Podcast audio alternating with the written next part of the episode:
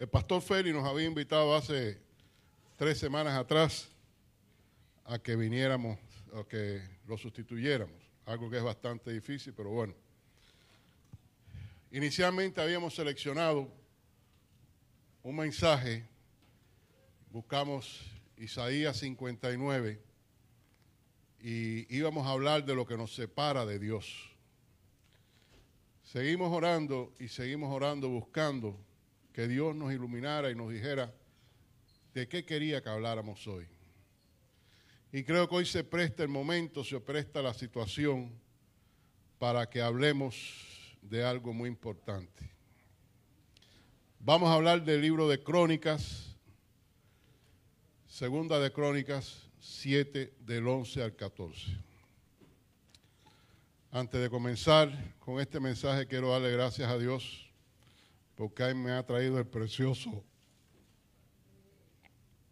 precioso regalo de mi hijita aquí en la iglesia. Ella está sirviendo en otra iglesia en estos momentos. Verla aquí en cantando me llevó a veintitantos años atrás, porque a Cristina le crecieron los dientes y el pelo en esta iglesia. Le damos gracias a Dios. Recordamos aquellas memorables épocas de Navidad y después la vemos mayor cantando. Gracias, mi princesita. Dice el libro de Crónicas, o se dice que el libro de Crónicas, de acuerdo al Talmud hebreo, fue escrito por Esdras. Algunos autores dicen, o algunos estudiosos dicen que no, pero las características literarias lo comparten o lo comparan con su libro de Esdras y parece ser que sí que fue el que lo escribió. Este libro de Esdras fue escrito en entre los años 450 y 420 y para muchos parecerá un poco extraño que hablemos de Esdras y hablemos de Salomón. No hay ningún eh, anacronismo en esto. Esdras sencillamente revisa toda la historia de Israel desde el principio hasta que Israel regresa del exilio babilónico. Él se refiere a otros profetas, es decir, a profetas que lo antecedieron como Natán, Isaías, Ismot, y entonces toma de ellos eh, y es que hace esta referencia.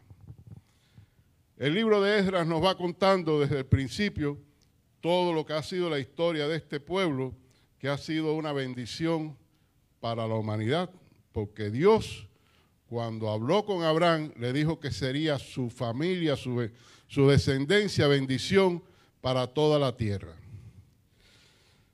Eh, decíamos que Esdras, a través de la inspiración del Espíritu Santo, fue capaz de escribir esto.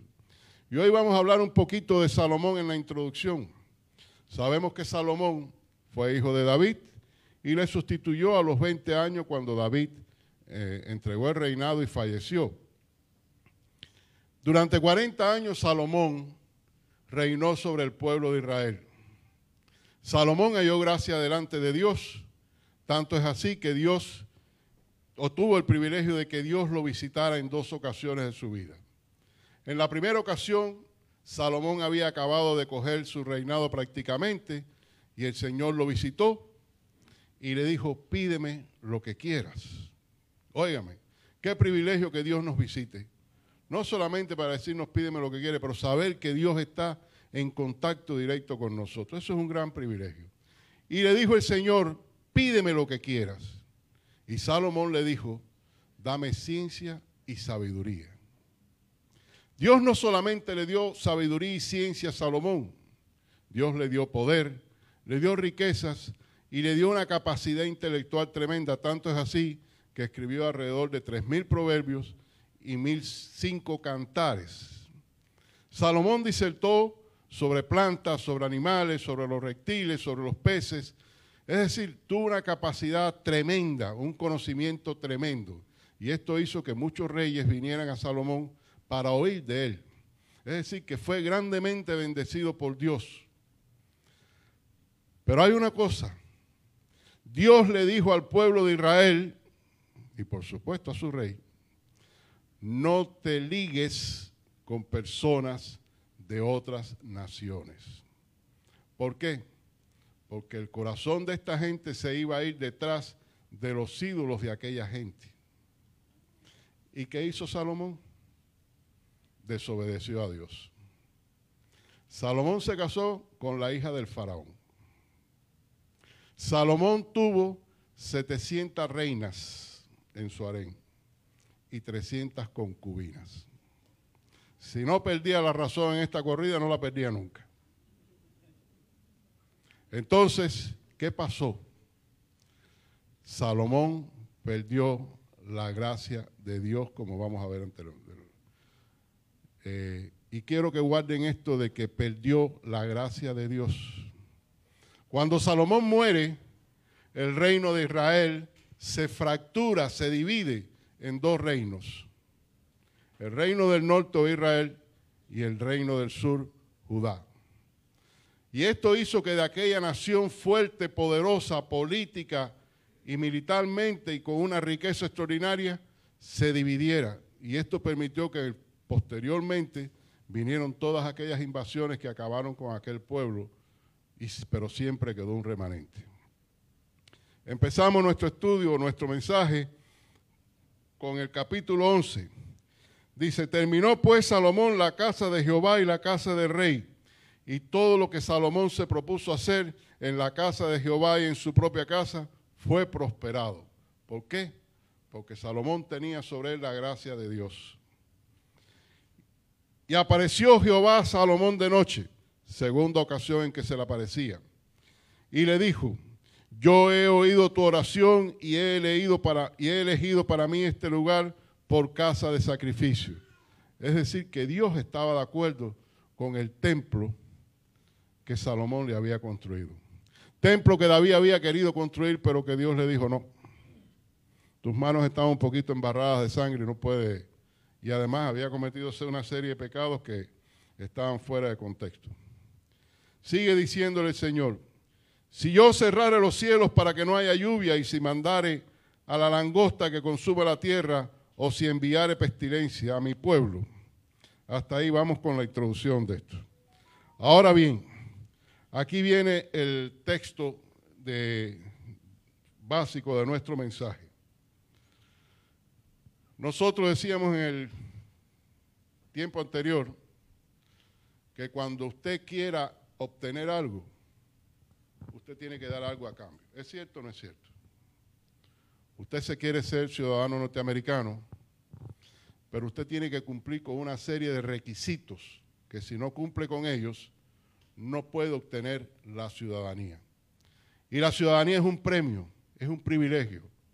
Llegamos a esta nación como inmigrantes y hoy muchos tenemos el privilegio de ser ciudadanos norteamericanos.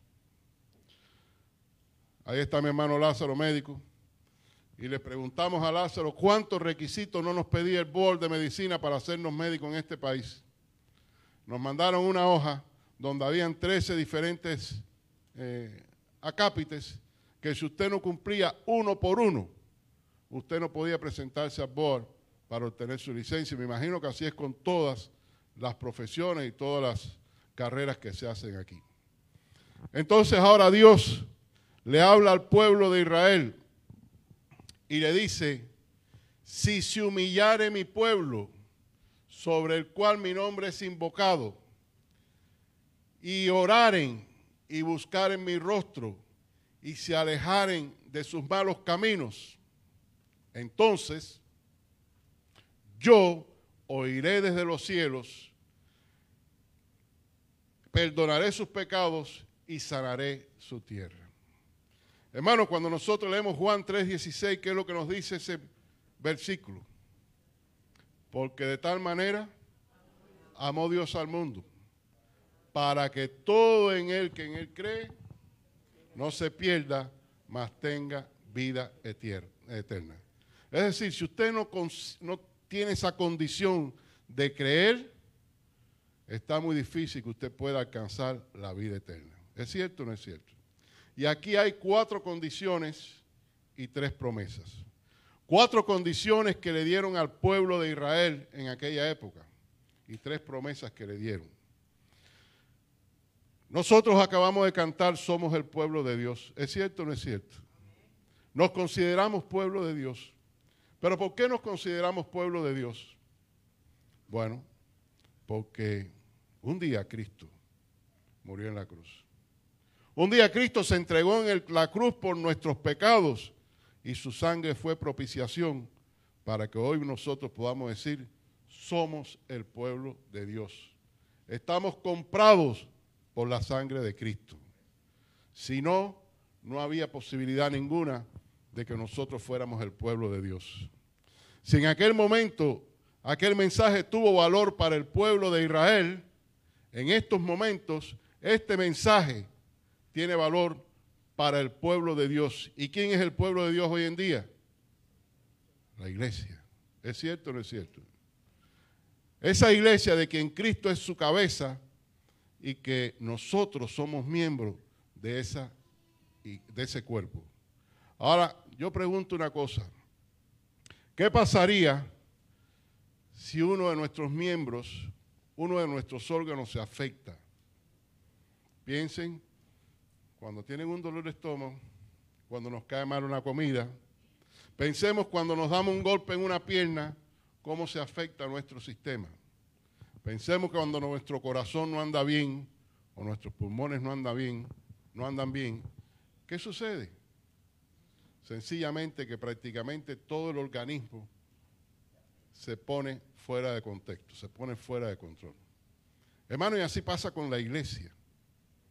Si en aquel momento el pueblo de Israel estaba viviendo una apatía, la idolatría y todos aquellos fenómenos que lo habían alejado del mensaje divino, entonces yo me pregunto si hoy en día la iglesia no está teniendo también apatía, si la iglesia no está teniendo indiferencia, si la iglesia no está caminando por caminos que no son lo que nos dice este libro. Yo me pregunto una cosa, ¿está la iglesia actuando como debiera actuar de acuerdo a lo que dicen las escrituras? No me refiero a una iglesia en particular, me refiero a la iglesia en general. ¿Ustedes creen que la iglesia está cumpliendo el papel que debe estar cumpliendo de acuerdo a lo que el Señor quiere que cumplamos? Hermanos, a veces nos llama la atención el hecho de que hay iglesias que se dedican a dar un mensaje totalmente diferente al mensaje de la cruz. Hay iglesias que le ofrecen a sus miembros que si creen, que si dan, van a tener. Hay iglesias que están ofreciendo una sanidad y si no te sanas es porque no crees. Hay iglesias que dicen que si Dios no responde a tus oraciones es porque no lo estás haciendo con fe. Y no siempre Dios responde a nuestras oraciones por mucha fe que tengamos porque el Señor sabe lo que nos conviene. El Señor sabe lo que nos puede dar en un momento determinado o lo que no es bueno para nosotros. Entonces, les digo una cosa. Si la iglesia tuviera que someterse a lo que las iglesias en el Apocalipsis, al mensaje a las siete iglesias del Apocalipsis se tuvo que someter o fue sometida, ¿Ustedes creen que la iglesia, o qué premios creen ustedes que recibiría la iglesia? ¿El árbol de la vida? ¿Una piedrecita blanca? ¿Ustedes creen que todas las iglesias recibirían esos regalos, esos premios por parte de Dios? Hace unos días, el 22 de octubre, para más no, el Papa, Francesco, le han firmado un documental para un festival de cine. Y dice él que desde que era eh, obispo en Argentina, él siempre abogó por las relaciones de los parejas del mismo sexo. Estamos entendiendo, ¿verdad? Ahora en este, en este documental el Papa plantea que él está de acuerdo con que las parejas del mismo sexo tengan, no mencionó la palabra casarse, pero bueno, que civilmente se unan y que tengan familia, que críen niños, porque ellos también son merecedores del amor de Dios. Hermano, Dios no rechaza a nadie. Dios rechaza el pecado. Pero Dios no rechaza a un hombre o a una mujer porque tengan ciertos pensamientos en su cabeza. Entonces, me pregunto si el Papa está leyendo otra Biblia que no sea esta, porque si el Papa lee Romano, si el Papa lee lo que se dice en el Antiguo Testamento, entonces eh, yo creo que el Papa parece que está teniendo problemas. Inclusive esto ha creado cierto sismo en la Iglesia Católica. Ahora bien, yo digo, qué belleza sería si la iglesia fuera una iglesia como la iglesia de Filadelfia, que es una iglesia humilde, una iglesia pequeña, una iglesia que ha transmitido el mensaje del Evangelio, que ha guardado la palabra de Dios. No una iglesia grande, rica, que no tiene necesidad de nada, porque es muy rica, es muy poderosa. Una iglesia que se jacta de eso, pero una iglesia que necesita colirio para sus ojos. Y así hay muchas iglesias que necesitan colirio porque no están viendo la realidad de la vida. El Señor le dice en este mensaje a su pueblo, si se humillare mi pueblo, sobre el cual mi nombre es invocado.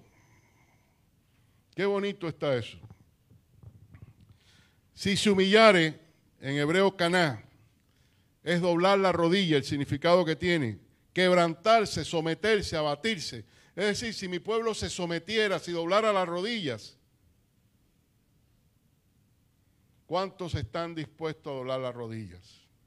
Muchas personas piensan que humillarse, someterse, significa no tener valor ninguno. Pero nosotros cuando nos humillamos delante de Dios, sabemos lo que Dios quiere.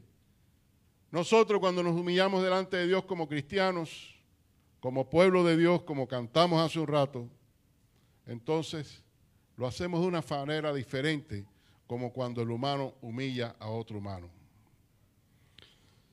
Dice que el pueblo de Dios debe reconocer su fracaso espiritual expresar arrepentimiento por sus pecados, renovar su compromiso de hacer la voluntad de Dios. Cuando nos humillamos delante de Dios y de su palabra, estamos reconociendo qué cosa? Que somos pobres espiritualmente, miserablemente pobres delante de nuestro Señor. Sobre el cual mi nombre es invocado, cará en hebreo. Llamar por nombre, aclamar, invitar, pedir, perpetuar, predicar, profetizar. Es decir, si mi pueblo clama mi nombre, me invita a que yo esté con ellos o que yo entre, me derrame sobre ellos. Y oraren. Como pueblo de Dios debemos clamar a Él desesperadamente por su misericordia. Debemos depender completamente de Él y poner toda nuestra confianza en Él. Pero cuando oremos, hagámoslo con un corazón humillado, arrepentido Dice el Salmo 34, 15, los ojos del Señor están sobre el justo y sus oídos atentos a sus oraciones. Pero hermanos, no es solamente orar, no es solamente hablar, sino pedir con fe. Porque sin fe, nos dice Santiago, que pida con fe, sin dudas. Muchas veces oramos, pero siempre nos queda un poquito de dudas si Dios va a oír nuestra oración. Porque quien duda es como las olas del mar, agitadas y llevadas de un lado a otro por el viento. Quien es así no piense que va a recibir cosa alguna del Señor. Hermano, Dios responde a nuestras oraciones de fe. Y le digo, muchas veces nos desesperamos porque no recibimos la respuesta en el momento, porque nosotros queremos ser rápidos en express, que Dios nos conteste en express. Y Dios sabe lo que es bueno para nosotros y los que nos conviene en un momento determinado. Nosotros no podemos aspirar que 100% de lo que le pedimos al Señor se nos dé. Imagínense usted que su hija se vaya a casar y se vaya a casar en un lugar público, un lugar abierto, digamos, y se preparen mesas preciosas y de buena primera se forma una tormenta y comienza a llover. Qué mala suerte. Dios no oyó nuestras oraciones. Ah, pero fuera de ahí hay un campesino que las plantas se le están secando porque no ha llovido y entonces ahora comienza a llover. ¿A quién le responde Dios? Bueno, eso se lo dejamos a su sano juicio, pero Él sabe lo que está haciendo en ese momento. Usted tiene dos partidos de pelota, un equipo contra otro equipo, y le pide a Dios por su equipo, pero su equipo pierde. Bueno, por lo mejor del lado hay más gente orando y con más fe que usted por su equipo. Y así es como todo. En estos momentos estamos inmersos en una oración. Estamos pidiéndole a Dios. Hermano, la decisión que tome Dios sobre la dirección de nuestro país es una dirección sabia, porque sabemos que Él está en control de todo. Dice que debemos buscar su rostro, debemos como pueblo de Dios volvernos diligentemente a Él y anhelar su presencia y no simplemente tratar de escapar de nuestras adversidades. Dice que debemos convertirnos, que debemos apartarnos de los malos caminos. Ese es un arrepentimiento genuino. Hermano, a veces oramos, venimos a la iglesia, pedimos, alabamos, cantamos, diezmamos. Pero después cuando salimos de la iglesia, no es que seamos gente mala, pero muchas veces nos desviamos del camino del Señor. Y eso no es lo que Dios quiere. Dios quiere para cada uno de nosotros una vida santa. Dios quiere para cada uno de nosotros una vida que sea regida por los cánones que Él nos ha implantado. Apartarnos de los pecados de cualquier forma de idolatría. Hoy en día hay mucha idolatría. No solamente adorar otros dioses, pero hay idolatría cuando el trabajo nos ciega el deseo de tener mejores cosas materiales. Y desafortunadamente vivimos en una sociedad donde el materialismo ha ido creciendo exponencialmente. Hoy tenemos un carro, pero vemos el vecino que sacó un carro nuevo y ya queremos tener ese carro. Hoy tenemos una casa, pero pasamos por otra casa y anhelamos tener esa casa. No nos conformamos. Es más, Sufrimos tanto deseando lo ajeno que no disfrutamos muchas veces lo que tenemos.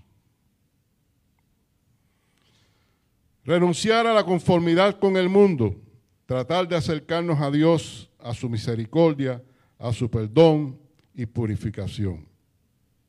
Es decir, ahí están los cuatro requisitos, las cuatro condiciones que el Señor impone. Humillarnos, alejarnos de los malos caminos, orar, orar con fe y buscar su rostro. Cuatro condiciones. A. Hablábamos de que nos hicimos ciudadanos americanos, pero obtuvimos un premio, que es la ciudadanía.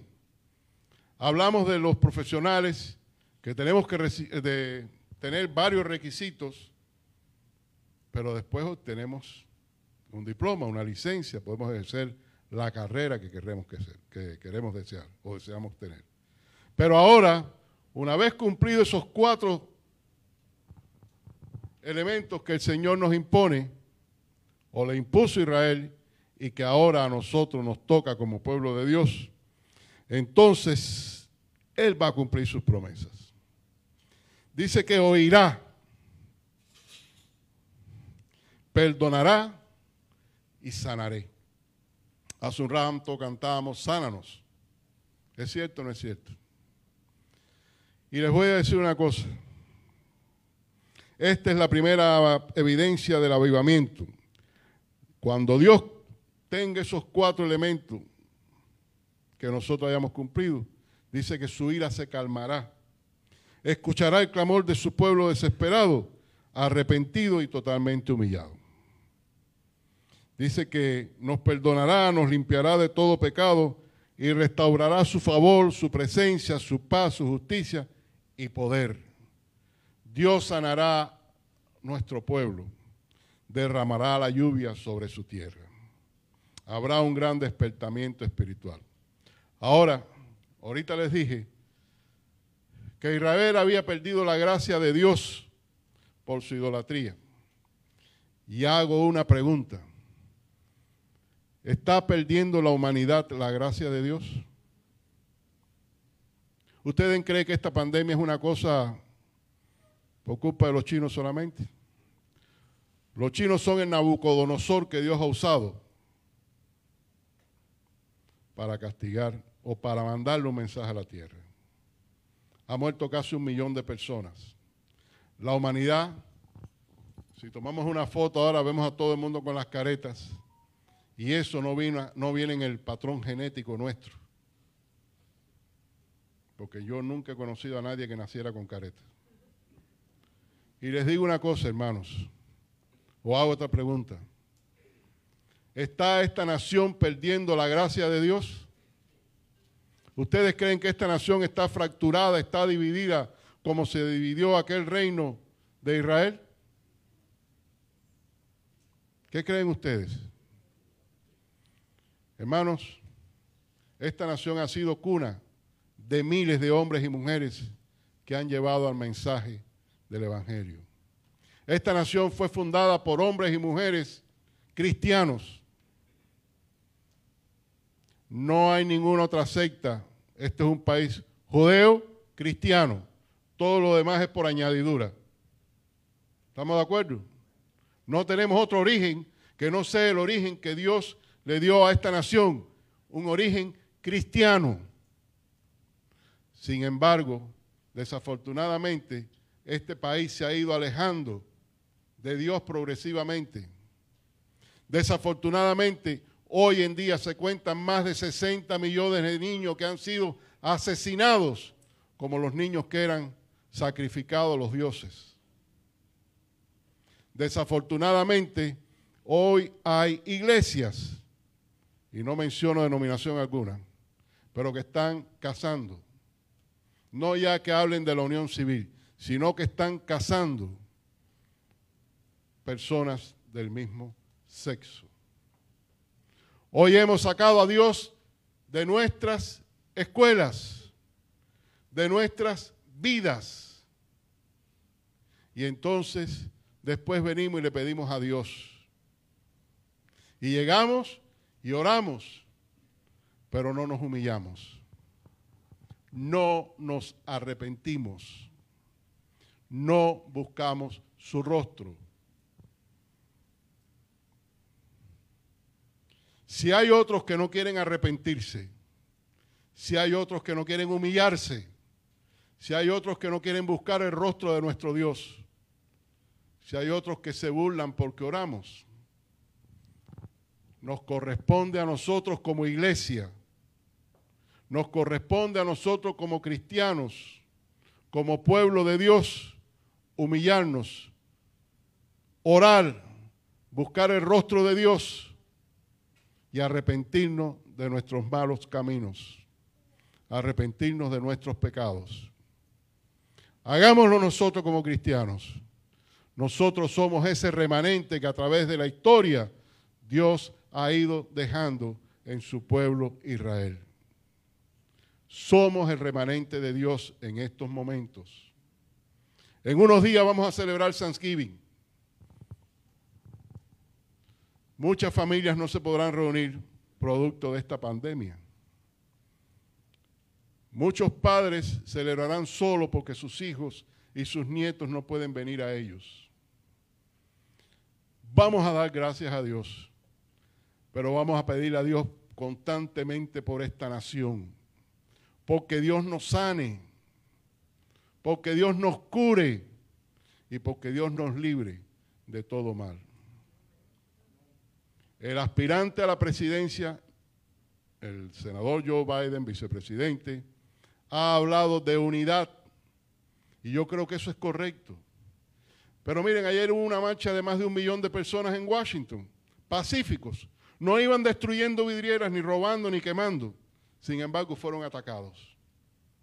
Hay personas dentro de la, del Congreso de los Estados Unidos que están pidiendo que se hagan listas de los individuos que simpatizan con el presidente Trump. Están pidiendo que se defunde la policía para crear milicias. ¿Saben lo que eso significa? Ya nosotros pasamos por eso. Ya nosotros pasamos por eso. Oremos, oremos, arrepintámonos y pidámosle a Dios que derrame su gracia y su misericordia de nuevo sobre nuestro país.